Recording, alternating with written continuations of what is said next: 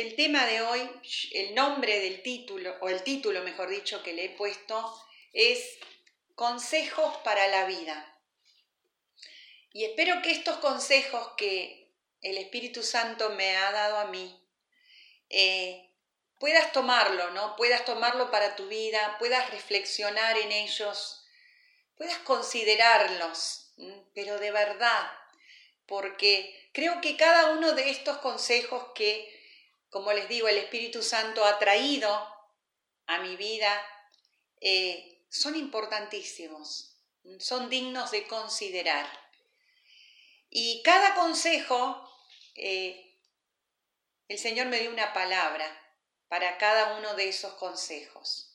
El primer consejo está en Eclesiastés capítulo 7, versículo 14, que dice así, Cuando te vengan buenos tiempos, disfrútalos.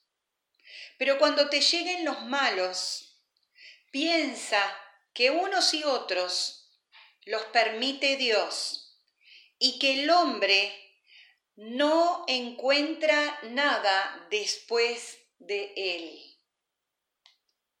Quiero volver a leerlo, porque este fue el primer versículo que, impactó mi vida. Cuando te vengan buenos tiempos, y acá está el primer consejo, disfrútalos.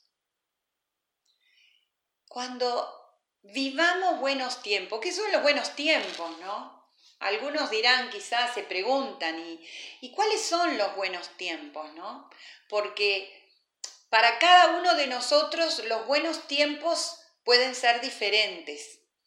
Para algunos quizás los buenos tiempos es cuando eh, económicamente están bien, no tienen ningún, ninguna deudas, ningún problema o, con el contrabajo o, pueden estar tranquilos de que, que tienen una, un buen ahorro, eh, se pueden manejar muy bien, se pueden, como compartía Pauli este, en su administración, se pueden, eh, son buenos administrados, entonces estoy, puedo disfrutar porque estoy tranquilo económicamente. Para otros, quizás los buenos tiempos son tiempos donde, bueno, acá nadie se enfermó, yo estoy bien de salud, no he tenido ningún, ninguna clase de, bueno, de enfermedad, de situación que me agobie, ¿no? En el físico. Entonces, eh, está bien la salud, son buenos tiempos. Para otros quizás los buenos tiempos son cuando te están disfrutando de un lindo tiempo en la familia, donde las relaciones interpersonales en la familia están bien, entonces dicen, bueno, estamos viviendo un buen tiempo porque en la familia estamos bien. Para otros quizás cuando todo esto encaja, cuando todo esto está perfecto, recién ahí, esos son los buenos tiempos. Para cada uno de nosotros los buenos tiempos son diferentes, pero, pero hay, existen para vos, para mí, existen ¿no? los buenos tiempos. Bueno, acá estamos bien, porque como digo, estas cosas ¿eh? que, he mencionado están presentes en mi vida. ¿Qué hacemos en los buenos tiempos? ¿Cuál es nuestra actitud frente a la vida cuando, cuando estamos en esos buenos tiempos? Como digo, poner los ingredientes que para vos sean necesarios para que sean buenos tiempos. Cuando esos tiempos en tu vida están, ¿cuál es tu actitud frente a eso, a la vida? ¿Tenés la capacidad de disfrutar? ¿Tenés la capacidad de gozarte? ¿Tenés y disfrute? Yo puse algunas cosas que también involucran el disfrute, ¿no? Es, es, es eso, el poder eh, eh, tener esa, esa alegría, esa satisfacción, ese agradecimiento de decir, qué bueno, voy a, voy a disfrutar. ¿Cuáles son algunas cosas contrarias ¿no? al disfrute? Yo puse la queja, la negatividad, los reclamos. Uy, tengo esto, pero me falta lo otro. Uy, sí, sí, esto está bárbaro, pero me falta eh, eh, resolver esto, obtener lo otro, eh, ganar un poco más, solucionar esta situación, ¿no? Las comparaciones, ¿no? Sí, yo tengo esto, pero fulano tiene más, ¿y por qué aquel otro logró esto? ¿Y por qué yo no puedo llegar a, a, tener esto que el otro tiene, ¿no? Esas comparaciones que a veces nos quitan la capacidad de poder disfrutar, Mm. El, poder eh, eh, o el pensar yo voy a poder disfrutar cuando, por ejemplo, cambie de trabajo. Y saben que ahí mismo en el libro de Eclesiastés capítulo 3 versículo 22 dice, y he visto que no hay nada mejor para el hombre que disfrutar de lo que hace, de disfrutar de lo que hace. Esto, esto estaba escribiéndolo el sabio Salomón. Si ustedes leen todo el libro de Eclesiastés, Salomón habla mucho de la capacidad del ser humano de, o, la capacidad satisfactoria, benéfica del ser humano, del disfrute, del poder disfrutar. Y acá él dice, no hay nada, he visto que no hay nada mejor para el hombre que disfrutar de lo que hace. Yo sin querer agregar nada, no, pero yo pienso, esto es una opinión mía, de lo que hace y de lo que tiene. No hay nada mejor para el hombre que disfrutar de lo que hace, de lo que tiene. Dice, porque esa es su suerte. Porque ¿quién le hará ver lo que ha de suceder después de él? Qué verdad es esto, ¿no? En otras palabras, porque si no disfruta de lo que tiene, ¿qué sabe él lo que vendrá después? ¿Qué sabe él lo que le va a suceder en el mañana? Y yo diría en el minuto siguiente. ¿Mm? Que disfrute, dice Salomón, que tenga la capacidad de disfrutar de lo que tiene. Que, o sea, como dijimos, que tenga la capacidad de ser positivo, de decir tengo esto, disfruto con esto, me alegro, lo agradezco, digo qué bueno. Mm, ¿Qué, qué, qué alegría, estoy contento, quizás me falten otras cosas, pero tengo la capacidad, la esperanza, la fuerza para seguir trabajando y poder tenerlo, pero mientras tanto en el hoy, ese era el, otro tema que me venía mucho en este tiempo, el tiempo de Dios. No sé cuántos recuerdan la prédica cuando prediqué el tiempo de Dios, que era el hoy. Ese es el tiempo que yo soy, del cual yo soy dueña. El pasado, ahora lo vamos a ver, yo no soy dueño. Tampoco soy dueño de mi futuro, soy dueño del hoy. ¿Mm? Entonces, Acá esa pregunta me moviliza, porque si el hombre no disfruta de nada, ¿quién le dice a él que mañana va a pasar algo que él pueda disfrutar? No, nadie nos puede decir que mañana sucederá algo que nosotros podamos decir, sí, mañana voy a poder gozarme, disfrutar, decir, qué bueno esto que tengo. Por supuesto que en la vida hay cosas que nos faltan, hay cosas que nos entristecen, hay cosas que nos hacen llorar, hay cosas que, que nos hacen preguntarnos. Claro que sí, todos nosotros tenemos cosas que, que, nos producen un cierto dolor, a veces eh, una frustración, también vamos a hablar un poquito más de eso, eh, pero todos tenemos cosas que podemos decir, yo puedo disfrutar la vida, yo puedo aprovechar lo que tengo, porque yo tengo oportunidades y tengo cosas que indudablemente otros no, las, no las tienen. Y quizás esa es la comparación válida para poder disfrutar, compararme con que hay otros que no, no tienen lo que yo tengo, no tienen las bendiciones que Dios me ha dado. Y, y, si ustedes leen Eclesiastés, Salomón recomendaba disfrutar de tu tiempo, de tu trabajo, disfrutar de, tu, de tu, pareja, de tu esposa, de tu, de tu esposo, disfrutar de todo. porque eso es lo que la oportunidad que Dios te da en el hoy, de disfrutar las cosas que tenés. No esperes a mañana para disfrutar, porque acá dice, ¿quién te dice que mañana lo vas a poder hacer? Entonces, el primer consejo de vida, como digo, disfruta, disfruta de lo que tenés. No seas tan quisquilloso, no seas tan complicado para lograr el disfrute. Disfruta, disfruta. Eso es lo que tenés hoy. Segundo consejo que también, lo, como digo, lo encontré en Eclesiastés. Eclesiastés 7.10, que, que como van a ver tienen todo relación. 7.10 dice, nunca preguntes por qué todo tiempo pasado fue mejor. No es de sabio hacer tales preguntas. No preguntes, uh, yo diría, no preguntes por qué todo tiempo pasado fue mejor. Y no preguntes por qué en el pasado pasaron ciertas cosas que, que te enojaron, que te afectaron, que te dolieron. A ver, si no vas a, a ir al pasado para sanar tu pasado, para solucionar tu pasado, para para restituir tu pasado, para acomodar las cosas que se desbalancearon, se salieron del lugar del pasado, no vuelvas al pasado para, uy, cuando yo tenía, cuando yo, no sé, cuando me casé, cuando era flaco, cuando era deportista, cuando, qué sé yo, no vuelvas al pasado.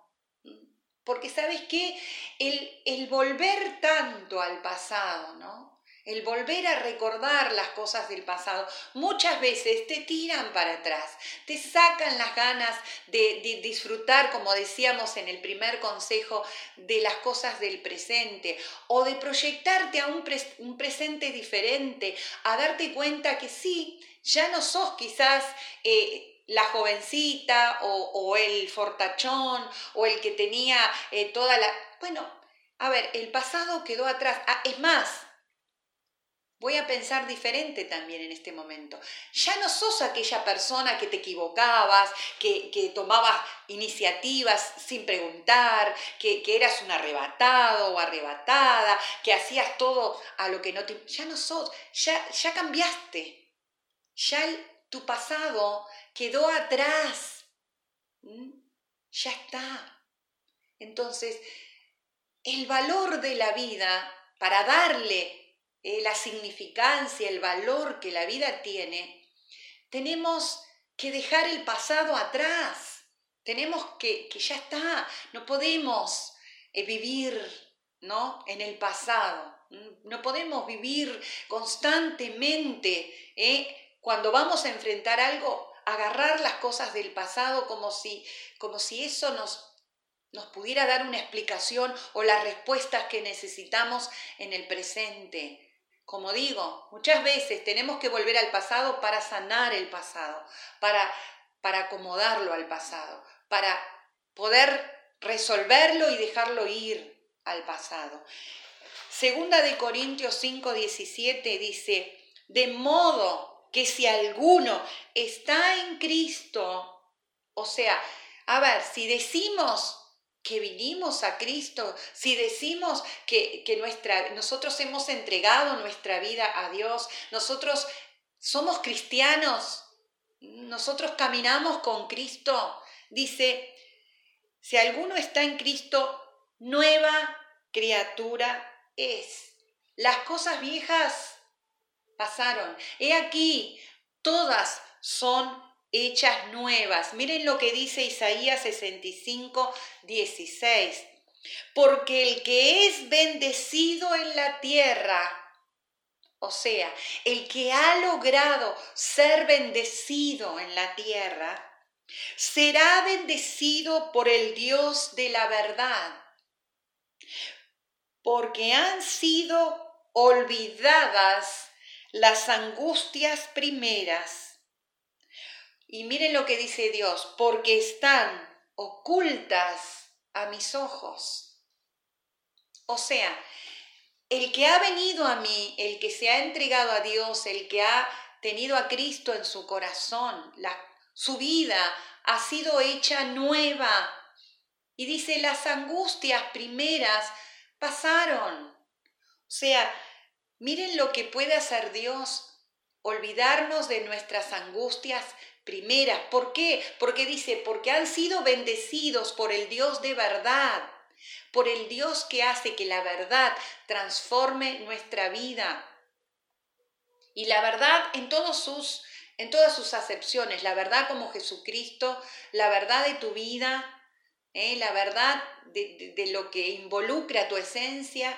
Dice, hemos sido bendecidos por el Dios, ¿eh? el Dios, hemos sido bendecidos en la tierra por el Dios de la verdad. Y, me encanta cómo, cómo termina el versículo. Dice, porque ¿dónde están las angustias primeras? Dice, han sido ocultas a mis ojos. Mira, tu pasado, todo lo que, lo, lo feo de tu pasado, lo triste de tu pasado, Dios lo restauró. Y todo lo que tiene que ver con pecado, con dolor, con heridas, ¿Por qué están ocultas a los ojos de Dios? Porque Dios dice la Biblia que restaura y se olvida. A veces nosotros, al estar constantemente volviendo al pasado, estamos como volviéndole a recordar a Dios todo lo que éramos y Dios no se acuerda, Dios se olvida, Dios te restaura, Dios te perdona, Dios sana tus heridas. Y a veces algunos dirán, bueno, pero yo las tengo todavía, están en mi vida. Bueno, quizás porque vos estás constantemente recordándolas, constantemente volviendo al pasado, constantemente, constantemente trayendo a luz esas cosas en tu vida y no permitís que la verdad de Dios sane, ¿eh? que la verdad de Dios eh, restaure todo tu pasado para que no vivas en el pasado, para que puedas disfrutar el tiempo de hoy, que es el tiempo real, es el tiempo que Dios ha hecho para que vos puedas ser bendecido en esta tierra. No os acordéis de las cosas pasadas. O sea, el segundo consejo es, deja ir tu pasado, restauralo, sanalo. Viviendo el presente, puse yo también en esto, ¿no? Olvidando el pasado, viviendo el presente. El versículo que mencioné recién es Isaías 43, 18. No os acordéis de las cosas pasadas ni traigáis a memorias las cosas antiguas. Tercer consejo, que tiene que ver también con esto. Como digo, va todo, ¿no? relacionado. Filipenses 2, 14 y 15. Dice, hagan todas las cosas, todas las cosas, sin quejas ni contiendas, para que sean intachables y puros, hijos de Dios, dice, sin culpa. Esto lo, lo, lo señalé, sin culpa, en medio de una generación torcida y depravada. En ella ustedes brillan como estrellas en el firmamento. La tercera cosa yo puse vivir sin culpas. ¿Y qué tema la culpa? Creo que el, tema de la culpa es un tema casi que para tratarlo solo, ¿no? Hay hay tantas opiniones, aún psicólogos que tienen los grandes pensadores, ¿no? De la, que han creado lo, todas las corrientes eh, psicológicas, tienen diferentes pensamientos acerca de la culpa, ¿no? Este, a veces hay culpas que nosotros tenemos que han sido impuestas por los mandatos familiares, no hagas esto, no digas, no seas, no, este, y eso eh, nos hace ser de una manera que muchas veces cuando no podemos ¿no? satisfacer esa, esos mandatos que nos han impuesto en la vida, nos sentimos culpables. Decimos, uy, yo no logré esto, uy, fallé en lo otro, uy, no pude ser como mi hermano, como mi papá, como en, la parte positiva, entonces me culpo, ¿no? A veces la culpa viene de ahí, viene de, esas cosas que nos han impuesto, ¿no? Eh, cada uno de nosotros tiene eh, diferentes tipos de crianza. Cada, a cada uno de nosotros se nos enseñó que lo bueno y lo malo era de una manera. Algunas veces enseñados, otras veces visto. A veces vimos que nuestros padres o nuestras madres, nuestras eh, educadores hacían las cosas de una manera y uno creyó, bueno, hay que hacerlas así. Y a veces cuando no llegamos a ese prototipo, ¿no? Cuando no llegamos a esas exigencias impuestas en nuestra crianza, nos sentimos muy culpables. Nos sentimos que no pudimos llenar las expectativas de aquellos que, que, nos fueron formando, que fueron formando el concepto que tenemos de nosotros mismos. Entonces, la culpa muchas veces viene de ese lado, de decir, ¿por qué no lo puedo lograr? ¿Por qué eh, no, este, no pude llenar ¿no? o satisfacer eso que se me ha enseñado, impuesto, o ese ejemplo que se me ha dado, ¿no? A veces la culpa viene por otro lado. La culpa viene a veces este, por aquellas cosas que se nos adjudican en el sentido, no, pero yo estoy así porque vos eh, me hiciste esto, me dijiste esto, no hiciste lo otro, ¿no? Entonces yo digo, son las culpas que se nos trasladan, ¿no? O sea, eh, y nosotros muchas veces por esa formación que hemos tenido o por cómo nos hemos, cómo el concepto que tenemos de nosotros mismos, nos culpamos. Uy, si yo me hubiera callado, si yo no hubiera hablado, eh, si yo hubiera sido de esta manera, si yo hubiera tenido, y ahí le ponemos todo. Le ponemos hay gente hasta que dice, si yo fuera más lindo, si yo fuera más inteligente, no hubiera pasado esto en esta situación, en esta persona. Y nos empezamos a agarrar culpa por situaciones de otros. Y muchas veces esas culpas no nos corresponden. Porque quizás algunas veces no hicimos, o la mayoría de, de esas veces, que nos culpan, no, no tuvimos responsabilidad, no fuimos culpables de nada. Quizás simplemente eh, esas personas, como decíamos, que hablábamos en el tema de conflictos, quizás esas personas no, se, no tienen la convicción de que están haciendo mal, entonces empiezan a culparnos. Y nosotros asumimos esas culpas y vivimos nuestra vida con culpas. Vivimos nuestra vida pensando, no, me tengo que callar, no puedo tratar este tema, no puedo decir que no, no puedo, este, porque me, si lo hago me siento culpable. Acá la Biblia dice, háganlo todo sin quejas ni contiendas para que sean intachables y puros, hijos de Dios sin culpa. Entonces, Analizando esto, analizando el tema de la culpa, porque en mi caso es un tema que también lo vivo tratando, porque soy a veces un poco culposa. Uy, no puedo decir que no, no puedo, por más que me sienta mal, tengo que estar o lo que fuera. Entonces, tratando esto, pensé en lo anterior. ¿Cómo llegar a ser una hija de Dios sin culpa? Acá dice, viene, viene como, ¿no? Con delay con lo que estamos diciendo, ¿no? El hecho de dejar la queja, la contienda sin motivo, el enfrentamiento sin motivo, el, el poder, yo creo que el poder analizarnos, ¿no? Porque acá dice, sean intachables. O sea, parece fuerte esa palabra, ¿no? Decir, bueno, que tengo que ser perfecto. No, intachables, yo lo razono de esta manera. Yo tengo que tratar de hacer las cosas bien, tengo, lo hago bien. Claro que el bien también sería cuestionable, ¿no? Porque lo que para mí está bien, para el otro por ahí está pésimo. O, o, para lo que para mí es correcto, para el otro no. Pero, a ver, cada uno de nosotros tiene que actuar delante de Dios como hijos de Dios haciendo lo que nos parece que es correcto delante de Dios. Muchas veces nosotros hacemos las cosas correctas o políticamente correctas frente a los demás, para que los demás queden satisfechos, para que el otro eh, esté bien, para que el otro no se enoje, para que lo... Y muchas veces haciendo eso no somos auténticos ni siquiera delante de Dios. No hacemos las cosas que nosotros la convicción nuestra, porque saben qué, hermanos, nosotros vamos a ser juzgados de acuerdo a la luz, de acuerdo a la convicción que tengamos, de acuerdo, a ver, yo hice esto, Dios, porque creí que esto era correcto.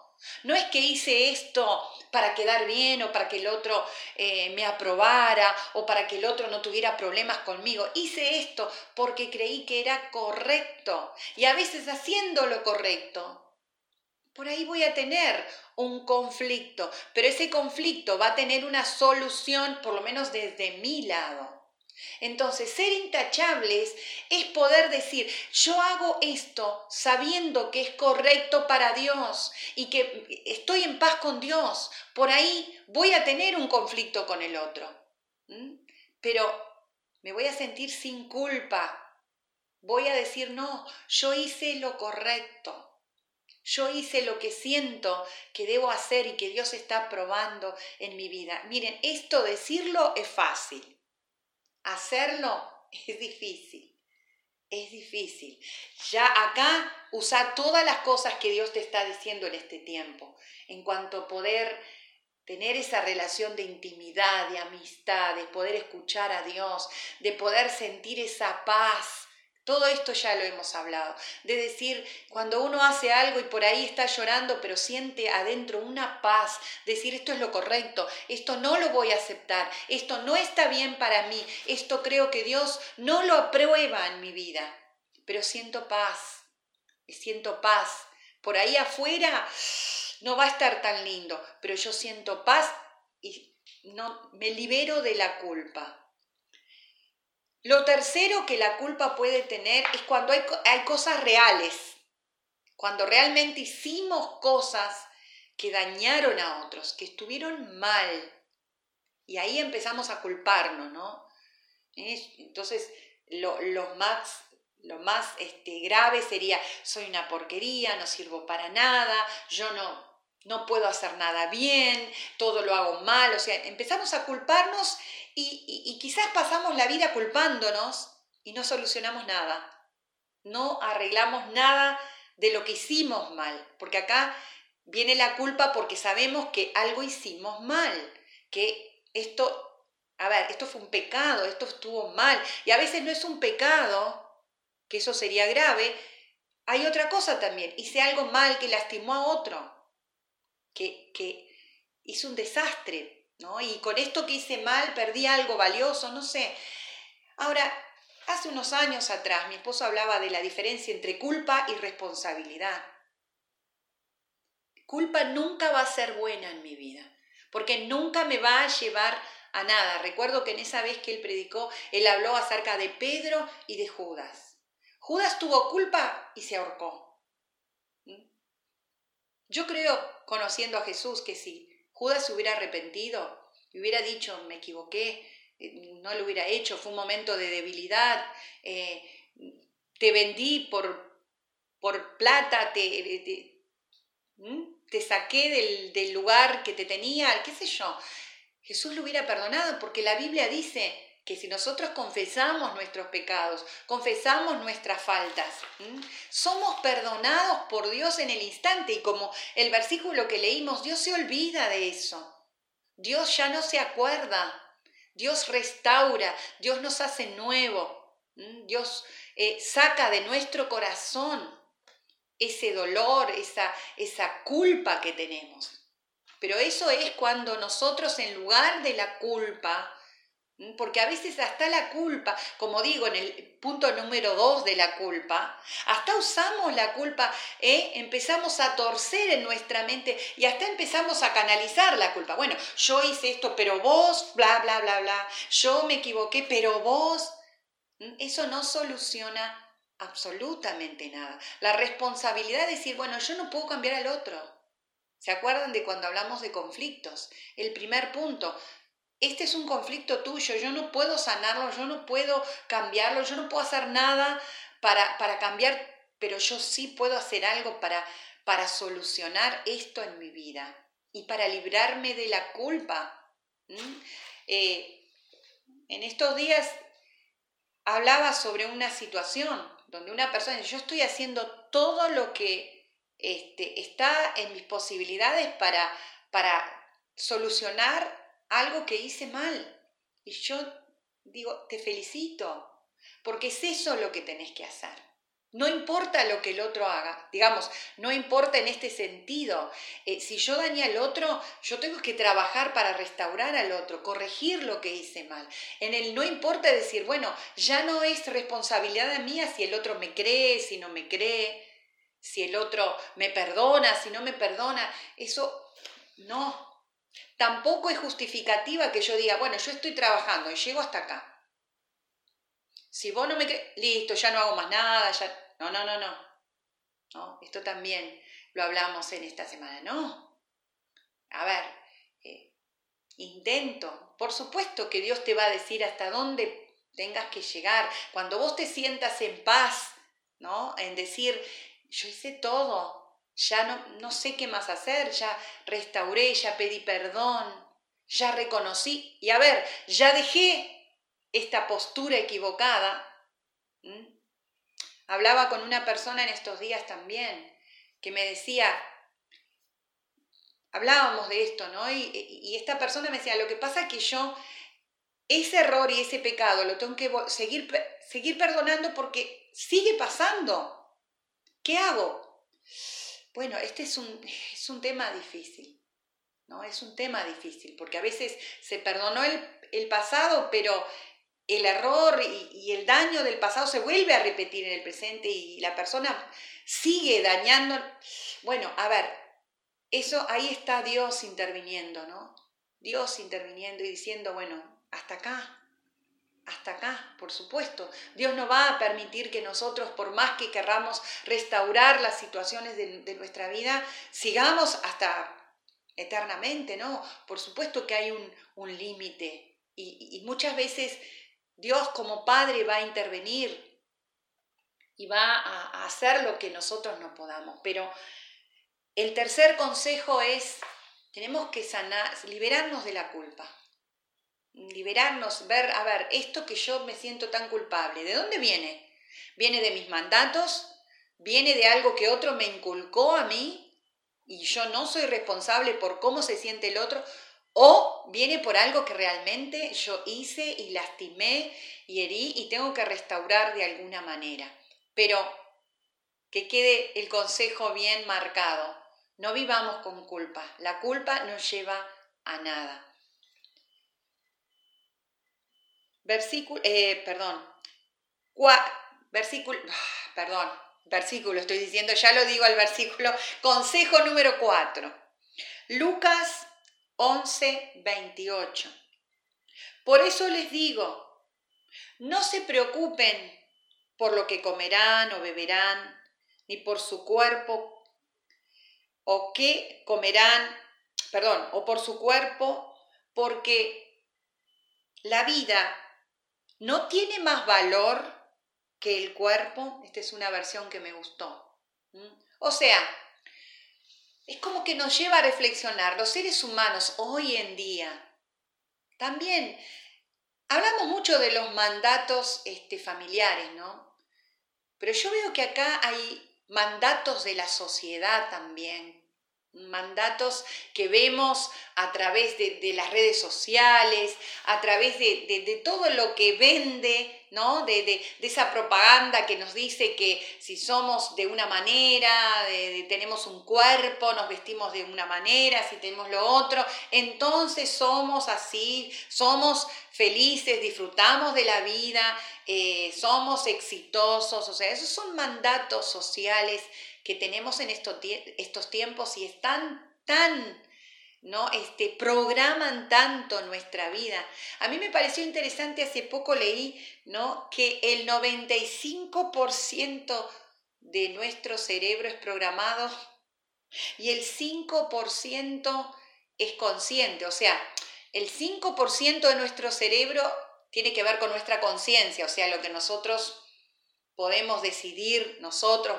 Y el resto, 95%, son cosas programadas, son cosas que nos han eh, puesto de alguna manera a través de un montón de cosas en nuestro inconsciente. Esto me asustó, digo, ay, ay, ay. 95% de mi inconsciente me controla y supuestamente lo que yo estoy, ¿no? haciendo, decidiendo es algo que quiero, pero en realidad, ¿no? Hace poco veíamos parte de la película Nada es este, privado, creo que se llama, que algunos de ustedes me había recomendado, y es interesante cómo se programa ¿no? la mente del ser humano para que el ser humano haga esto, vote al que se quiere que se vote. Entonces uno piensa, ¿no? Miraba algunos comentarios que se han hecho ahora, ¿no? De las votaciones que, han pasado en estos días, este, y, dice, no, porque uno, nosotros tenemos que votar a tal. Y la estadística muestra que supuestamente, o es lo que muestra, ¿no? De que el 95% de la gente vota lo que se le ha inculcado que vote.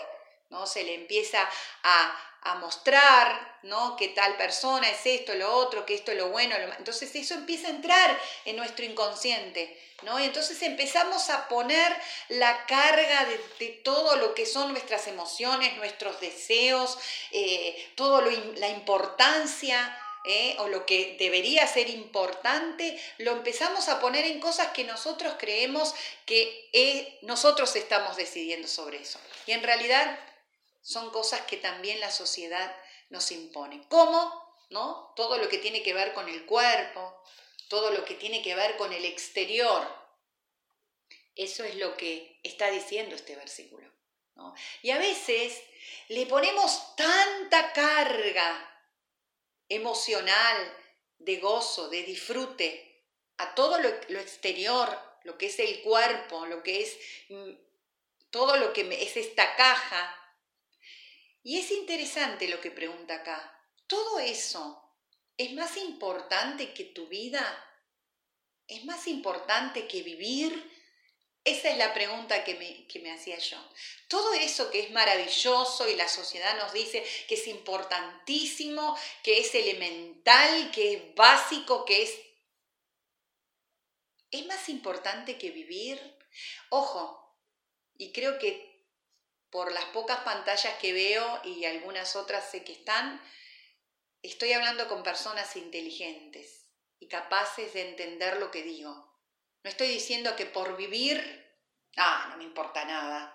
¿eh? no, no, no, no yo estoy diciendo con la carga emocional y a veces hasta de pérdida de disfrute, de disfrutar de un momento, de disfrutar de, no sé, de una comida, de disfrutar de algo que me gusta, de disfrutar de, de bueno, de haber, de hacerme un gasto porque esto es, es, lindo, es el momento, es importante, no, no, no estar, ¿no? Ay, no, pero hice esto, pero después pierdo esto, pero después tengo que recuperar porque necesito para esto. ¿No es más importante la vida? ¿No es más importante vivir este momento con las personas que tenés, que, Dios te ha bendecido, de, de, disfrutarlas, de disfrutar de tu vida, de disfrutar los momentos, de disfrutar. ¿No es más importante que las cosas externas? Y ahí ponele todo, ponele todo. ¿Mm? A veces porque te falta un detalle, porque esto no, no salió exactamente como querías, ya perdiste la capacidad de disfrutar de tu vida. ¿No es más valiosa tu vida? Y como la pregunta que hacía, ¿qué sabes vos lo que va a pasar mañana? Y en esta semana esa, esa, esa cuestión me tocó tan profundamente, tan, me sacudió tanto. ¿Qué sabemos? ¿Qué sabemos lo que nos va a tocar mañana? ¿Qué sabemos lo que lo que nos va a suceder? Pero hay uno que sí sabe y que nos dio la capacidad y el entendimiento para saber que la vida es lo valioso, la vida es lo que tengo ahora. ¿Y qué hago con esto? ¿Qué hago con lo que tengo? ¿Qué hago con la oportunidad de este día que Dios me dio? Porque mañana quizás lo que hoy puedo disfrutar, lo que hoy puedo tener, a quien puedo abrazar, a quien puedo besar, a quien puedo decirle algo, a quien puedo darle algo, a quien puedo bendecir a alguien, a quien, no sé, a quien puedo alegrar, se me pasa. Y quizás mañana ya no está. ¿No es tu vida más valiosa que todo lo otro? Y quizás yo diría, ¿No es la vida del otro más valiosa que todas las otras cosas que puedas considerar?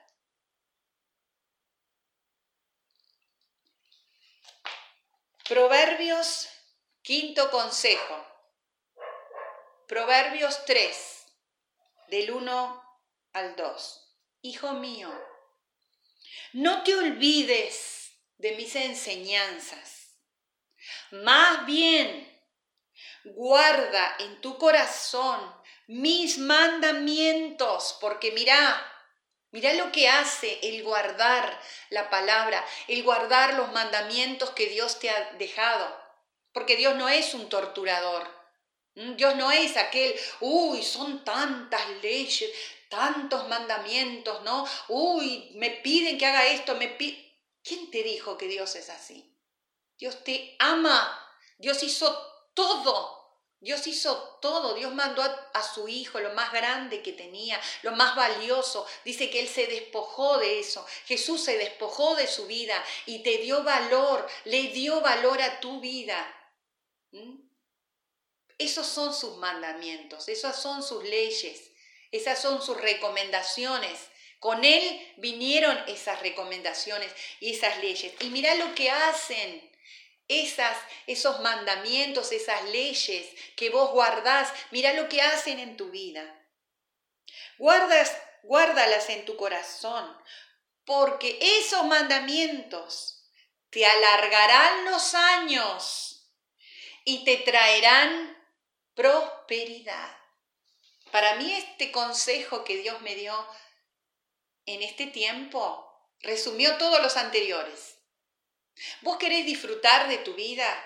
¿Vos querés que tus años se alarguen? Porque, a ver, todo lo que hacemos con nuestro físico es porque queremos estar jóvenes, fuertes, eh, ¿no? Que nos vean que somos unos pibes todavía, aunque tengamos 50, 60 años, 70, ¿no? Queremos, ¿no? Y, ahí nos desvivimos cuidándonos, porque quiero que mis años se alarguen y que, que aunque llegue a los 100 años parezca un pibe de, de 20, ¿o no?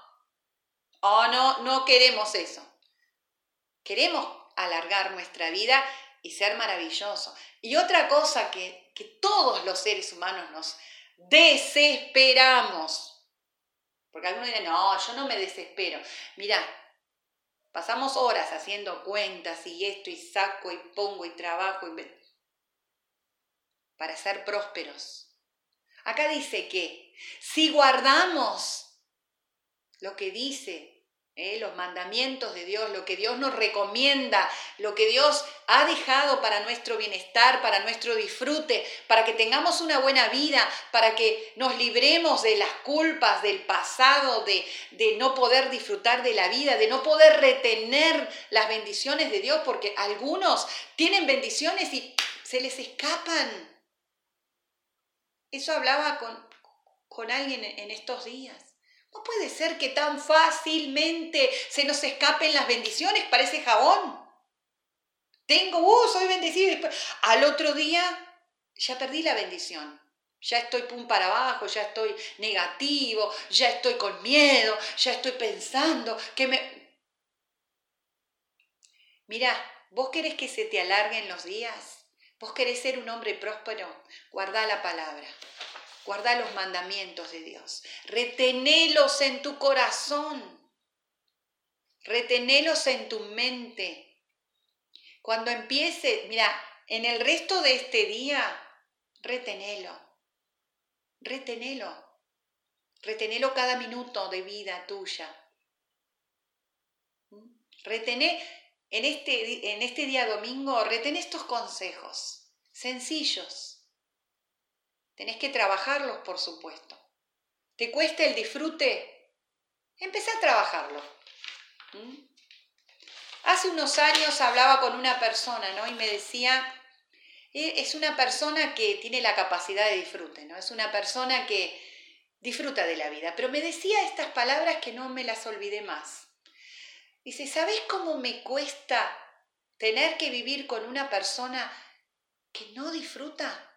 Que todo parece que es un motivo para perder el disfrute o, o le cuesta tanto disfrutar y relajarse. ¿Sabes cómo me cuesta? Y yo pensaba, ay, qué terrible, porque esta otra persona disfruta de la vida, pero esta otra, como que de alguna manera, ¿no? Entonces no tenemos derecho a sacarle el disfrute al otro. ¿Mm? Disfrute. Deja el pasado atrás. ¿Mm? Reconciliate con tu pasado y déjalo ir. Acordate de él como de aguas que pasaron. Ya está. Ya está. Bueno, malo. Ya está. Ya está. Encontrate con las cosas de tu presente Encontrate con aquellas cosas que vos podés resolver, que vos podés este, sanar, que vos podés acomodar en tu vida, que vos podés, no sé, encontrarle la vuelta. Encontrate con esas cosas.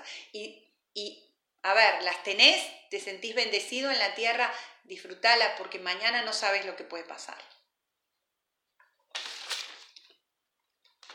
Liberate de la culpa, Soluciona tu culpa. No seas culposo. Porque sabes aún que cuando somos culposos, llega un punto en nuestra vida que ya no sabemos a qué decirle que sí y que no. Y eso me he dado cuenta yo. Hay gente que porque en algún momento se encontró con su culpa, ¿no? Ay, soy tan culposo que siempre tengo que decir que sí a todo. Entonces, en vez de solucionar la culpa, se van al otro extremo. Siguen con la culpa, pero le dicen a todo que no. Antes no podían decir que no, ahora le dicen a todo que no. Eso es que no solucionaste tu culpa. Es que estás huyendo de las cosas que, a ver, hay cosas que tenemos que decir que no, hay otras cosas que tenemos que decir que sí. Hay cosas que tienen que ver con lo que Dios te ha bendecido, tenés que decir que sí, pero como fuiste tan culposo, querés huir de eso en vez de solucionar y te vas al otro extremo. Dale valor a la vida y guarda los mandamientos de Dios. Son consejos, son consejos.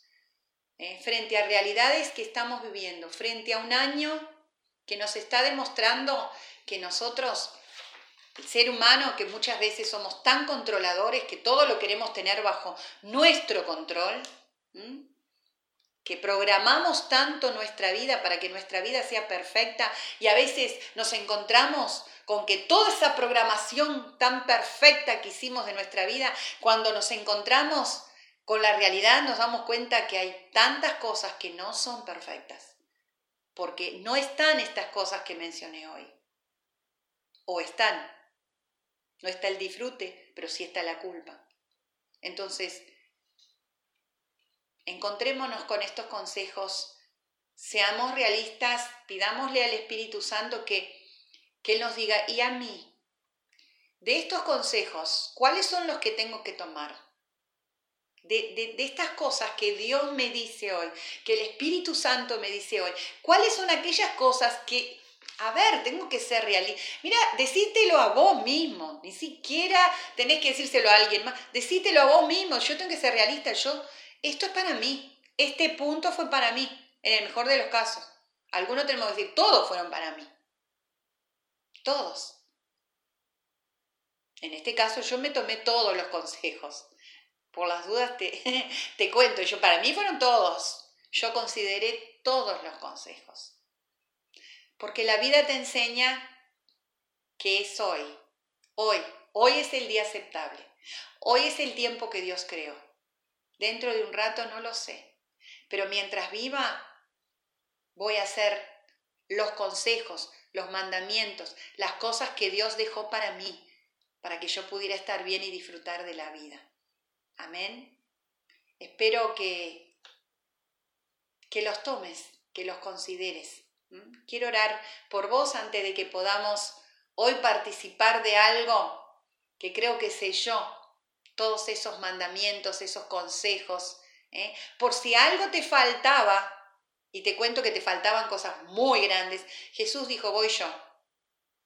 Y termino de sellar ¿eh? con mi sacrificio, todo lo que falta para que vos puedas hacer esas recomendaciones, esos consejos, que la palabra de Dios, porque de todos los consejos que te di, fue la palabra de Dios que te, te aconsejó, no fueron mis consejos, fue uno a uno lo que la palabra de Dios te fue diciendo. Vamos a orar por eso.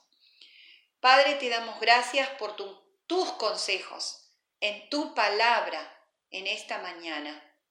Que cada uno de, de estos consejos que están fundamentados en versículos de tu palabra, en versículos bíblicos, puedan ser considerados por nosotros, porque la vida pasa, la vida pasa. Y, y vemos en esta realidad presente que la vida pasa. Y a veces se nos pasan los días planificando lo que haremos mañana, cómo disfrutaremos, cómo nos libraremos de cosas que nos entristecen o que nos detienen o que nos amargan. Nos pasamos la vida planificando el mañana cuando el mañana no sabemos qué vendrá, no sabemos si estará el mañana. Señor, danos la capacidad, como dice el libro de Eclesiastés, danos la capacidad de de disfrutar y de, vivir una buena vida.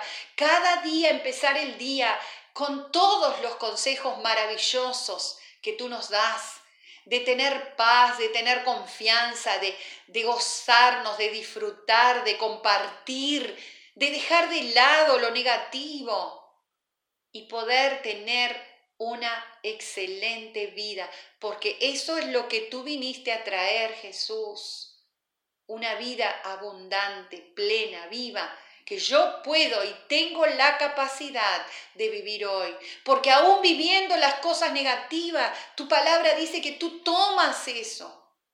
Solamente tú tienes la capacidad de hacerlo.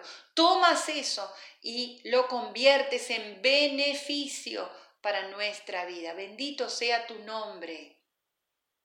Y queremos agradecerte por el precioso sacrificio que te costó tanto para que tú, tu sacrificio, tu vida, tu resurrección, hiciera efectivo, hiciera real todas las promesas que hay para nuestra vida. Gracias por eso, Padre, gracias. Te bendecimos y, y queremos tomar delante de ti el compromiso de considerar lo que tú nos aconsejaste, porque consideramos y validamos y le damos un valor tremendo al sacrificio, a tu sangre derramada, a tu cuerpo quebrado, roto por cada uno de nosotros. Y en esta mañana queremos bendecir estos símbolos que tú has dejado como recuerdo de que esto que estamos hablando hoy es real, es factible, es posible por este sacrificio tremendo, valioso que tú has hecho por cada uno de nosotros. Gracias por eso. Queremos con ese agradecimiento, con esa con ese reconocimiento delante de ti, tomar la Santa Cena en esta mañana. Gracias, Padre. En el precioso nombre de Jesús. Amén y amén. Quiero que tomes tu vino, lo tenés ahí a mano. Me gustaría, a ver, voy a ver si los puedo ver. Qué bueno verlos. A todos. ¿Lo tienen a mano? Ahí está, algunos los veo. Levanten su vinito, a ver si lo tienen. Muy bien, muy bien. Qué bueno recordarlos, ¿no? Qué bueno recordar. Bueno, a los que, que no puedo ver, eh, vamos a tomar unidos Como dije, ya hemos orado por estos elementos este, que representan la sangre y el cuerpo de Cristo que selló aquellas cosas que, que Jesús vino a, que, que el Padre, perdón, vino a dar a través de Jesús. Tomemos juntos y con gozo del vino. Y comamos juntos el pan.